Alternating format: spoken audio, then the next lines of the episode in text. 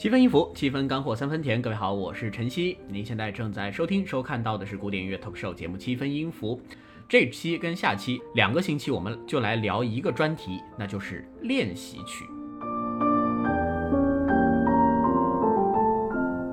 这个专题是一个我之前很久以前就想做啊，这个练习曲是一个非常非常有趣的选题，因为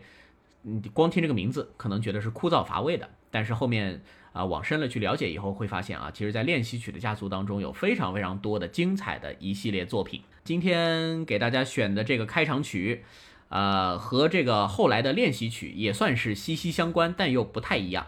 给大家选了一个音乐之父巴赫的作品啊，《D 小调托卡塔与赋格》，这个是他的代表作。那我们也用这个作品来开启我们今天的节目。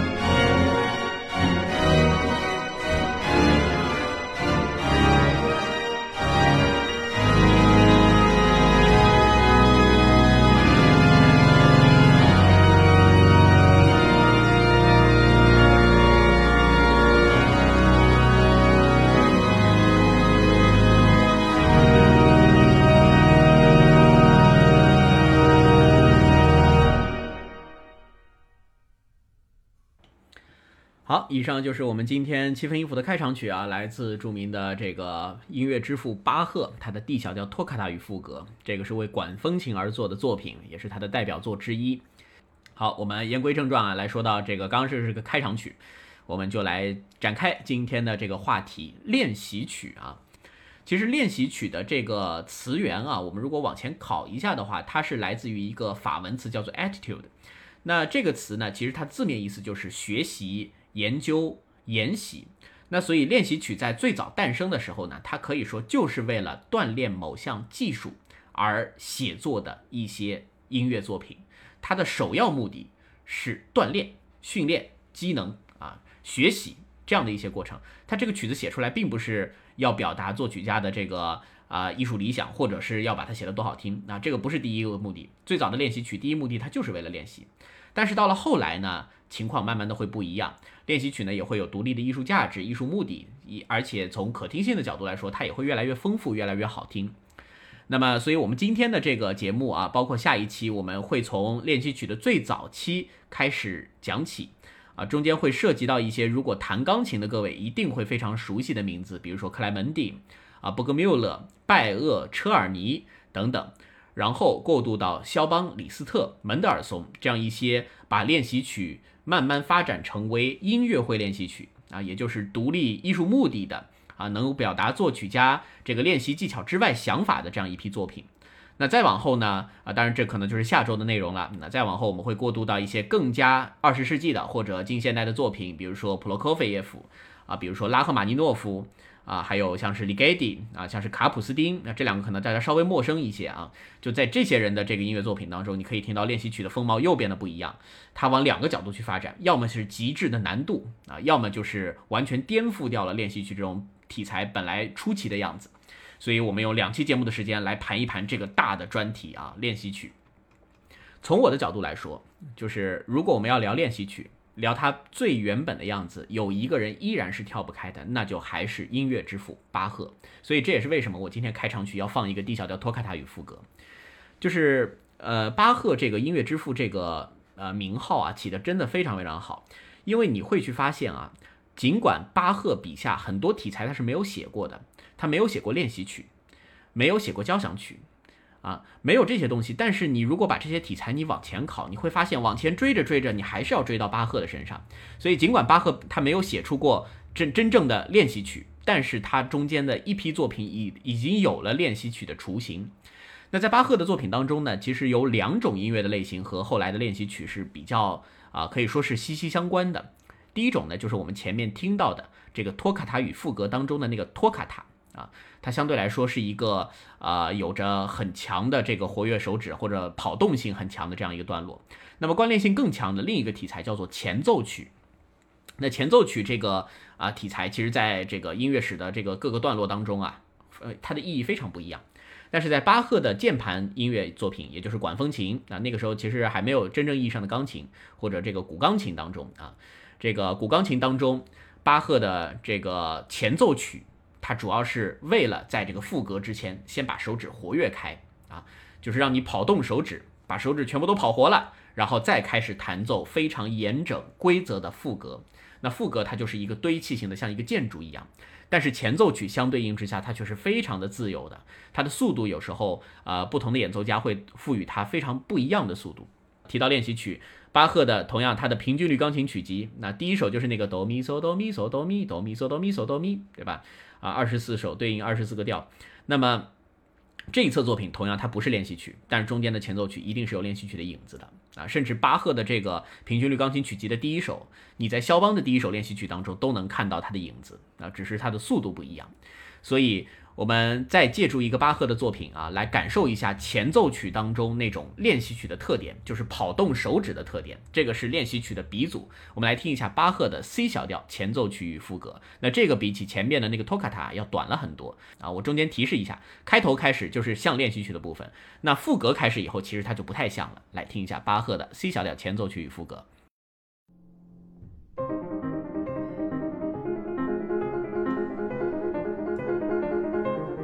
大家应该能有感觉啊，非常灵活、快速的跑动，就像在磨练手指一样。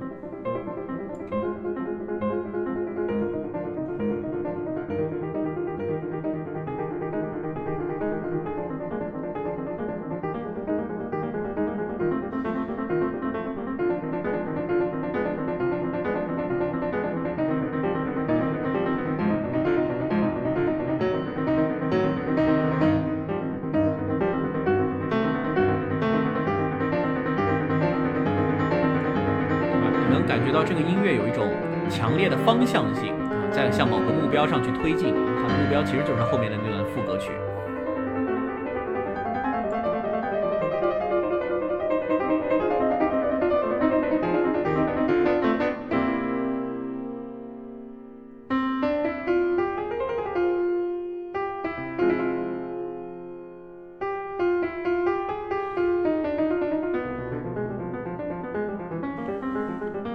这样的段落是前奏曲当中相对有点自由发散性的这样一种，它也预示着副歌的到来。接下来就是副歌，副歌的主题，接下来副歌的对题，呃呃，副歌的答题在另一个声部上出现。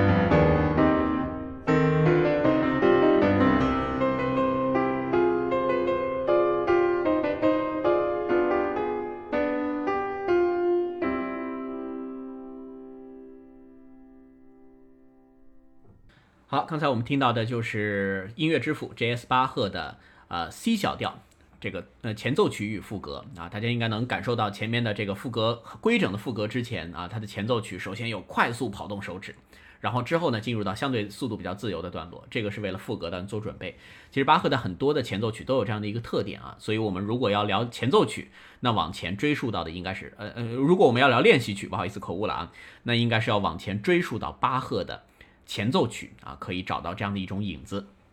那我们现在刚刚已经聊完巴赫，那巴赫之后呢，慢慢的这个练习曲又有雏形了。但是这中间呢，呃，大家去想一下啊，巴赫他是巴洛克时期最后的巅峰的大师。那他之后呢，从音乐史的发展上呢，会先进入到前古典时期，然后进入到维也纳古典三杰的时期。那这个时候这一批作曲家，比如说谁呢？这个早一些的巴赫的儿子啊，像是 C.P.E. 巴赫。还有这个啊，这个维也纳古典三杰就是海顿、贝多芬、莫扎特啊。如果你去盘一下这些人，尤其是最著名的这个海顿、贝多芬和莫扎特啊，他们有没有练习曲呢？哎，他们三个人从来没有写过任何练习曲啊，没有在作品当中标注练习曲这三个词儿。那这个就非常有趣了啊。那这个题材到底从什么时候开始？为什么这三个人都不去写它呢？其实练习曲这个题材的发展。和乐器的发展也有着非常大的这样一种关联，呃，我们如果以贝多芬为例子啊，大家呃如果对贝多芬的钢琴奏鸣曲相对来说比较熟悉的话，应该会知道贝多芬的三十二首钢琴奏鸣曲其实几乎贯穿了他生涯的从早期、中期到晚期。那他的这三十二首钢琴奏鸣曲的变化是极大的，其实他在这三十二首作品当中用了足足七架不同的钢琴来进行写作。那这些钢琴，它除了形制上变化，它的演奏的性能也在越来越强大。所以，呃，钢琴的这个雏形啊，基本上接近现代钢琴的一个呃一个外貌，它大概是在十九世纪以后才开始定型的啊，也就是一八零零年之后的事儿了。所以，贝多芬的晚期的一些钢琴奏鸣曲，它的演奏难度也很大，你必须要用现代钢琴去演奏。你用早期的这种音量比较轻的啊，接近于古钢琴的这种模式。把这个啊，把这个练习，把这个钢琴奏鸣曲去弹出来，它它的表现力是有限的。所以，呃，练习曲这个题材呢，也和钢琴的发展有着很大的关系啊。练习曲首先呢，我们说钢琴是乐器之王啊，很多这个音乐题材的发展，它是呃，在钢琴上是一个缩影，包括练习曲也是这样啊。我们这两期节目大多数要聊到的还是钢琴上的练习曲。那么随着十九世纪开始，慢慢的钢琴的表现力开始越来越强大，也就有了更加系统的教学体系。所以有几位作曲家啊，或者我们叫他音乐教育家和钢琴家，他们这个时候就开始为了学习者而来创作一些。练习大家技巧的作品，那这个时候练习曲就顺理成章的诞生了。那我们先提到几个人啊，呃，提提到三个人，一个叫拜厄，一个叫布格缪勒，一个叫克莱门蒂。如果你弹钢琴的话，这三个人的名字，我想应该是非常非常熟悉。呃，是我并没有按照时间排列啊，我是按照这个他们的大多数练习曲的难度来排列的话，首先拜厄，一般我们提到这个名字的时候，他的练习曲。大多数是比较入门的性质。首先，拜厄呢，他是一个德国的作曲家啊，他的呃活跃的时间，他出生于一八零三年，逝世于一八六三年，也就是正好是十九世纪往后的这样一个时间，比贝多芬晚了大概三十年左右，正好赶上了钢琴快速发展的这样一个时间。所以巴赫呃拜厄呢，他就为了很多的这个呃这个年龄比较低龄的这样一些学习者来写作了一些练习曲。这些练习曲呢，大家一听就会知道啊，有多简单。就是如果你是个成人的话，可能可能你很快在认识乐谱的情况下就可以试奏。我挑了一个非常短，三十几秒，拜厄的这个基础钢琴教程当中的第八首曲子，大家可以听一下，很短的一个小片段。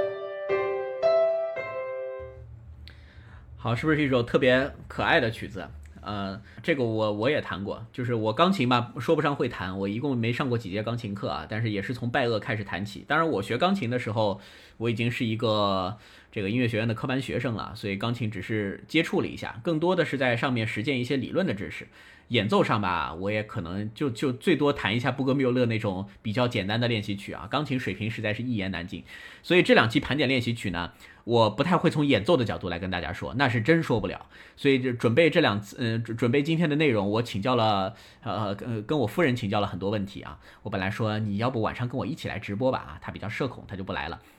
他是弹钢琴的，所以这些练习曲的这个经历他还是比较完整的。那像我的话，我可能也就能弹个拜厄和简单的布格缪勒啊。所以刚刚那个拜厄大家能听出来啊，基本上就是在练右手，他的左手其实是非常简单的。那拜厄的这个呃这个钢琴的基础教程当中，包括他其他的一些练习曲，它其实啊总的来说难度不会很大，基本上就是作为一个入门的难度。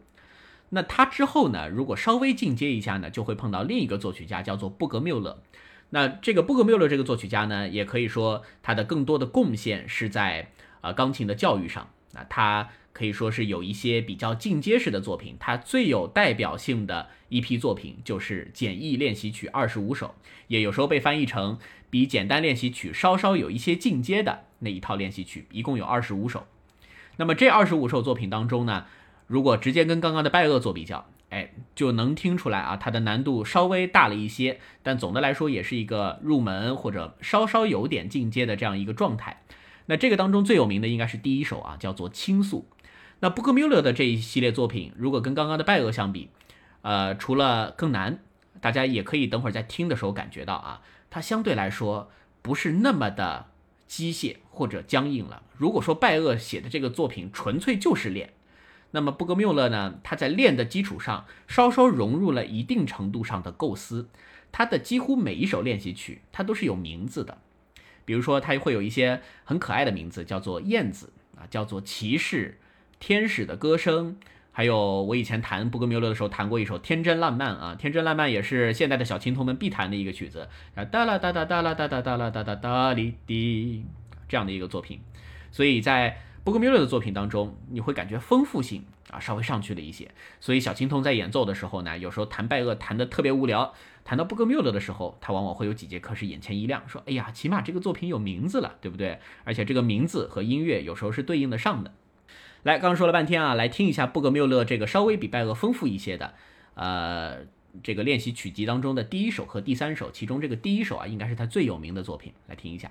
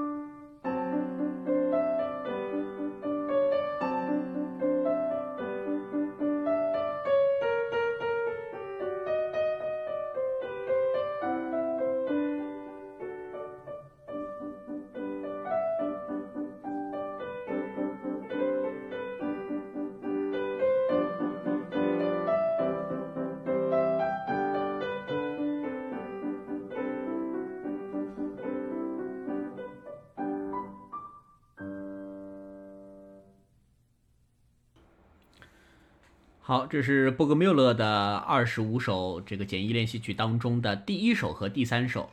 他给每一首都起了名字。第一首叫做倾诉，第三首叫做田园啊，中间有很多非常可爱的名字。但是大家一听的话，会感觉啊，稍微有一些丰富性了，但听起来好像就有种什么感觉？我觉得有点儿歌式的感觉，就是你听这个作品还是比较稚气啊，稚是幼稚的稚，听起来是当然是轻松随和的，可能小朋友听了这个音乐会非常喜欢。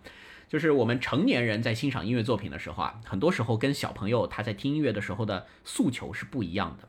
小朋友的耳朵呢，他没有经历过那么多的洗礼和开化，所以他的接受度更强的是一些旋律性非常明晰的且节奏规整的作品。我自己在口琴教学的时候，我也发现这样的一个情况，尤其是面对很低龄的，呃，幼儿园的这个小朋友，我教过最小的小朋友是幼儿园小班升中班，呃，那才几岁啊？反正三三四岁吧，大概那个课上的真的我毕生难忘啊！基本上上半个小时的课，二十五分钟都在讲纪律，一不小心就就留神了，嗯，就就就就就跑掉了。但是在做一件什么事儿的时候，你特别能抓住他的耳朵，就是当你吹出好听的旋律的时候。所以对于学习者入门的时候，大家可以发现这一批练习曲往往它的旋律性都非常强。这个时候你如果让小朋友直接去听交响乐啊，那这这这这可能就学不下去了啊。那当当然，除非是一些天赋特别高的天才，那才有可能。好，所以这是我们初期的练习曲三个要讲的作曲家当中的第二位布格缪勒，还有第三位，第三位呢就是更加比前两位的知名度应该是更高的克莱门蒂。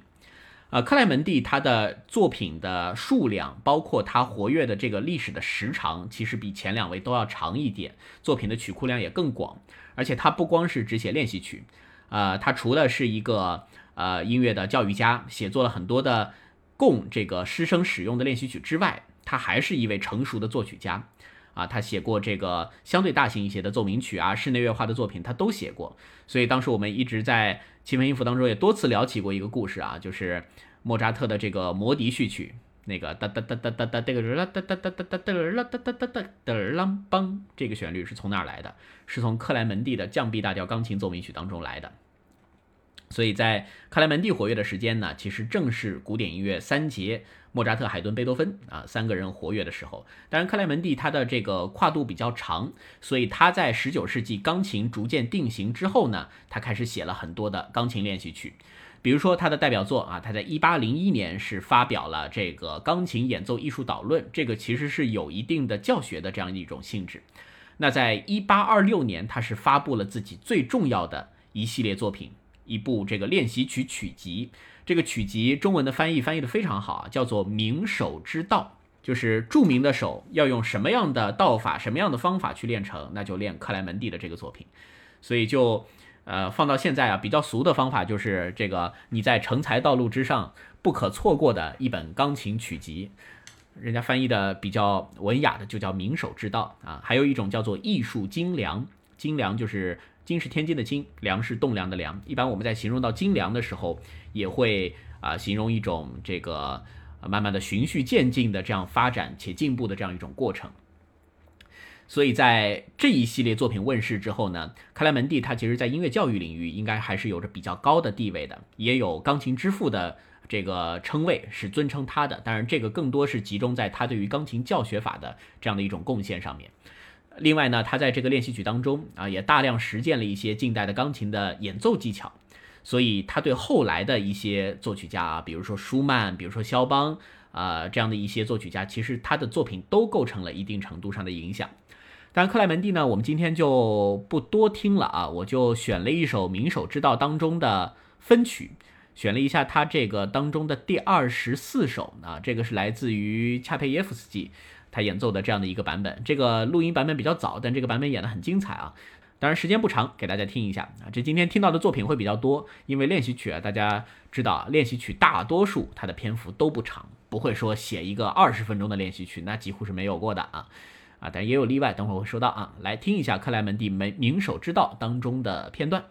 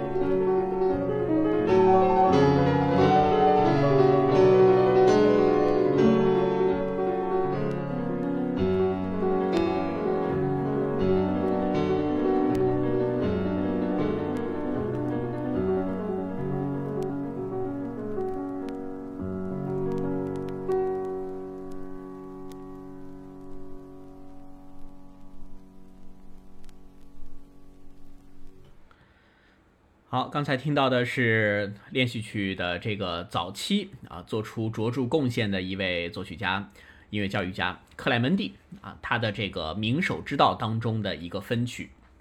就是刚刚这个作品呢，从他的演奏的这种技法的炫目的程度啊，包括他听觉上面的这种深邃感，其实是我觉得是大幅超过了拜厄和布格缪勒的的这个音乐作品。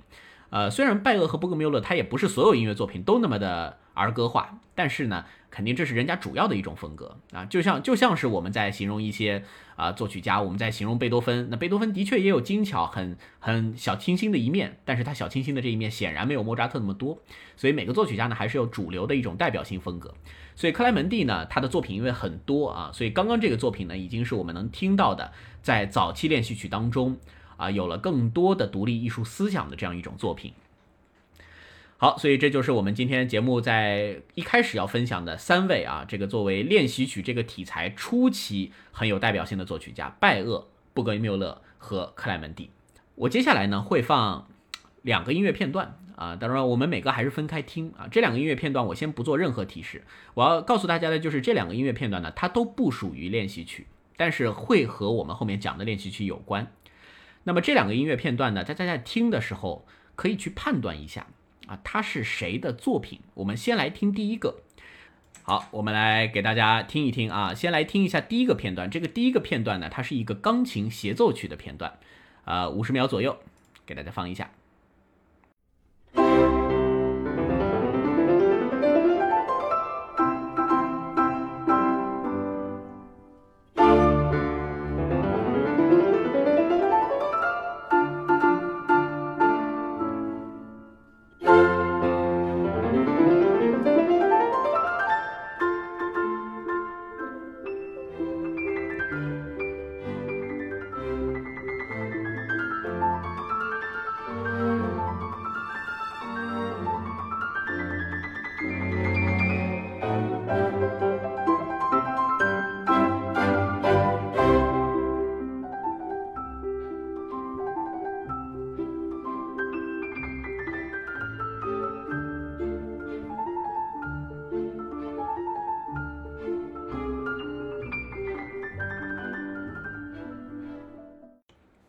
准备了一个小片段啊，呃，有点短啊，我们再放一遍。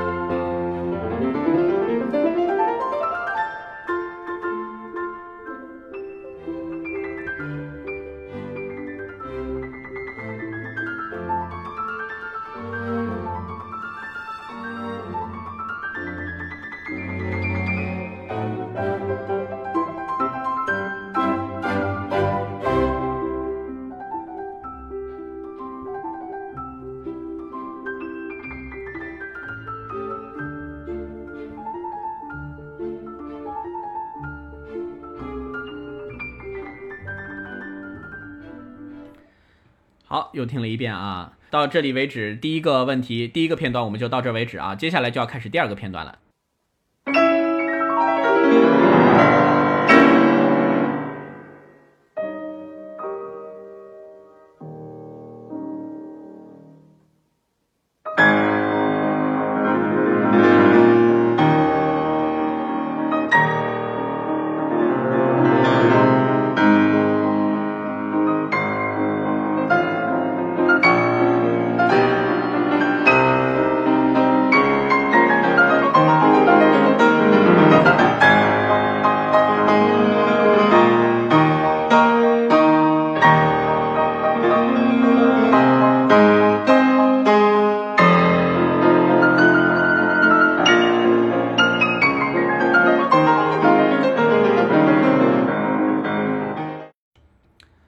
好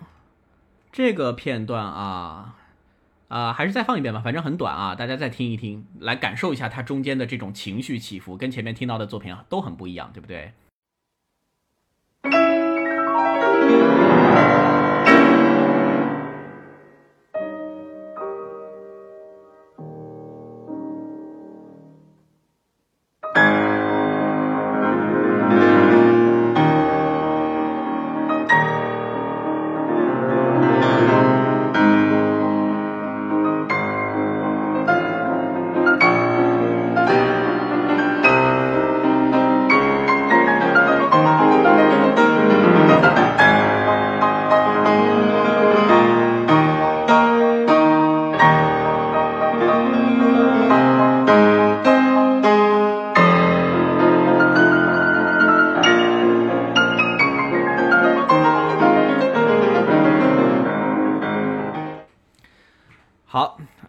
个第二遍啊，没错，公布一下答案啊。刚刚的协奏曲的片段和这个独奏的片段全部都是车尔尼的作品啊，没有莫扎特，也没有李斯特。那这个可能大家听起来就会觉得非常颠覆了。这个首先呢，我们从刚刚这两个片段的角度来说，你会感觉这完全不像是一个人写的，对吧？一开始那个那么温和。后面这个感觉是非常的炫目的啊，大开大合的。后面这是一个很典型的李斯特的状态，所以我第一次听这个片段的时候，这个片段是我当时输入了这个名字，我让我们一个这个呃实习的编辑在给我找，找完视频以后，我一听，我说你这个片段你找的对吗？你确定这是这个片段？然后我上网一搜，哎，还真的是这个片段。刚刚这两个片段呢，首先第一个协奏曲呢是车尔尼的 C 大调钢琴协奏曲。那么这个协奏曲的风格其实比较接近莫扎特啊，它听起来也是很清新的，只是说它在乐队的这个编制上面，比莫扎特听起来好像简易了很多啊。但是在钢琴的写作上一脉相承，它有很多的那个啷梆梆梆梆梆梆梆啊阿尔贝蒂的这种音型。那到了第二个片段当中。这个就是呃，这这个作品呢是车尔尼的一个特性大练习曲，叫做《年轻人的希望》啊，也是他的这个比较靠后的代表作之一啊。那这个作品啊是听起来很像李斯特，但却不是李斯特的。那这里呢就要说一下车尔尼他的师承关系啊。其实车尔尼这个啊这个音乐家呢，我们在主流提这个音乐创作作品的时候，其实不太会提到他，但是提钢琴的时候，这个名字实在是如雷贯耳。如果你弹钢琴的话，肯定被车尔尼的练习曲是虐过的，对不对？因为车尔尼呢，他的老师跟他的学生都是知名的音乐大师。车尔尼的老师就是乐圣贝多芬，那车尔尼的徒弟就是著名的李斯特。所以车尔尼其实是在这俩人当中啊，他是师承于贝多芬，又传承给了李斯特，所以他是中间的那个桥梁。所以这也一定程度上能解释为什么大家刚刚听的两个片段的时候会感受到完全不一样。啊，因为他从早期的这个维也纳古典主义三杰的时候，他就开始创作了，从贝多芬手上学到了很多古典主义的时候，但是他到音乐生涯的中后期呢，已经开始门德尔松啊、舒曼已经开始大量创作作品，那那个时候他也已经开始教李斯特，而且他教李斯特，传言有一个故事啊，就是李斯特真的是啊那种天赋异禀的这种啊英才少年，所以李斯特跟着车尔尼学琴，车尔尼写了很多练习曲让李斯特弹。啊，那李斯特呢？到了十一岁的时候，就已经几乎全部啃下来了。所以在李斯特十一岁的时候，车尔尼就对他说了一句话：说我已经没有什么东西能教给你了。这个话呢，从听众的角度，我们听着可能会觉得很好玩，对不对？这个车尔尼这样一个啊著名的师承于贝多芬的音乐大师，居然在十一岁的时候就败给了一个少年。但是其实任何一位老师啊，任何一位优秀的老师，没有一个是不希望自己的学生超过自己的。啊，这个才是传承的意义，薪火相传啊！所以学生超过老师，这个是永远是趋势。这样的话，人类的文明才能往前进步嘛。所以在刚刚这个作品当中，呃，就已经有了李斯特后来的那些很炫技的这样一些练习曲的这样一种特征。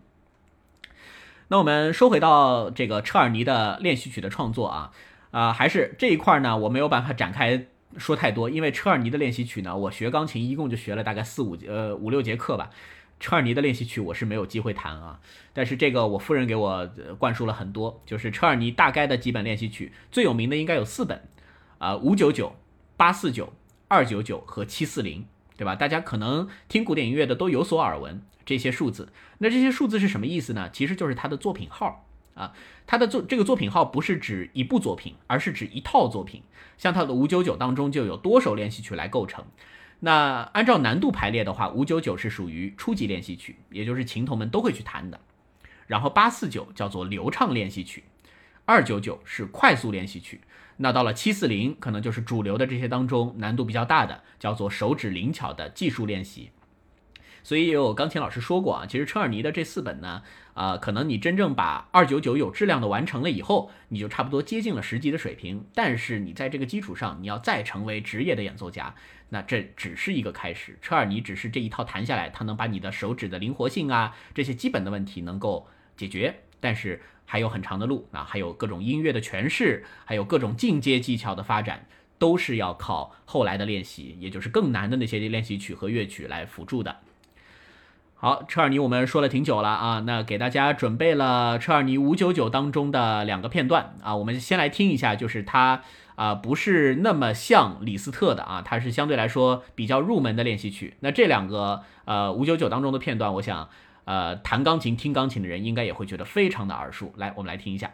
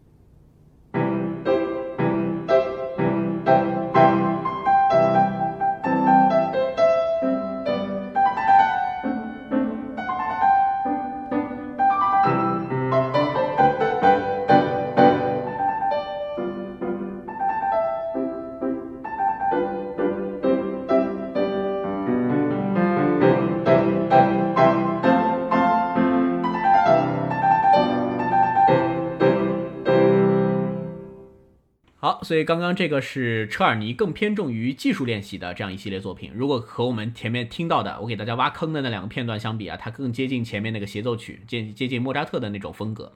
那后面再来完整的听一下刚刚我们听的第二个片段，也就是他比较靠后的一个代表作，叫做《年轻人的希望》啊。这个当中充满了李斯特的雏形啊，虽然还没有到李斯特后面那种啊极致的技术难度的程度，但是让你不敢相信啊，这是一个车尔尼的作品。所以这个作品已经有了很大的这种大开大合的感觉，而且从某种角度来说，它已经不那么像是一个典型的练习曲了。尽管这中间技术的练习还可以从乐谱上面清晰的发现啊，但是它已经有了很强的独立的艺术表现目的。来，我们来完整的听一下啊，这个年轻人的希望这个作品。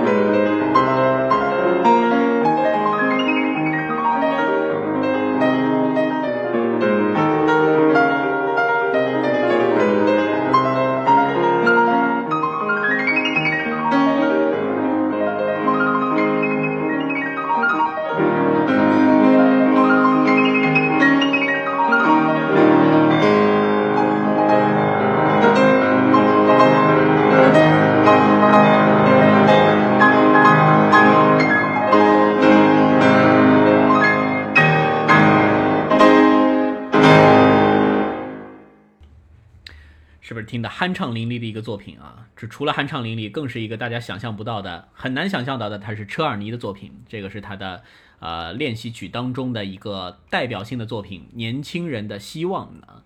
呃，虽然不是体现给李斯特啊，但是确实跟他的学生李斯特已经有了一脉相承的感觉。所以大家要记得这个音乐史上这个非常著名的师承啊，从贝多芬到车尔尼到李斯特这三个人一脉相承。虽然贝多芬和李斯特从作曲家的角度来说是更知名的两个人物，但是车尔尼呢，他对于音乐教育的这个贡献上面，其实是啊，甚至说比这个贝多芬他留下的东西是要更多的，因为所有的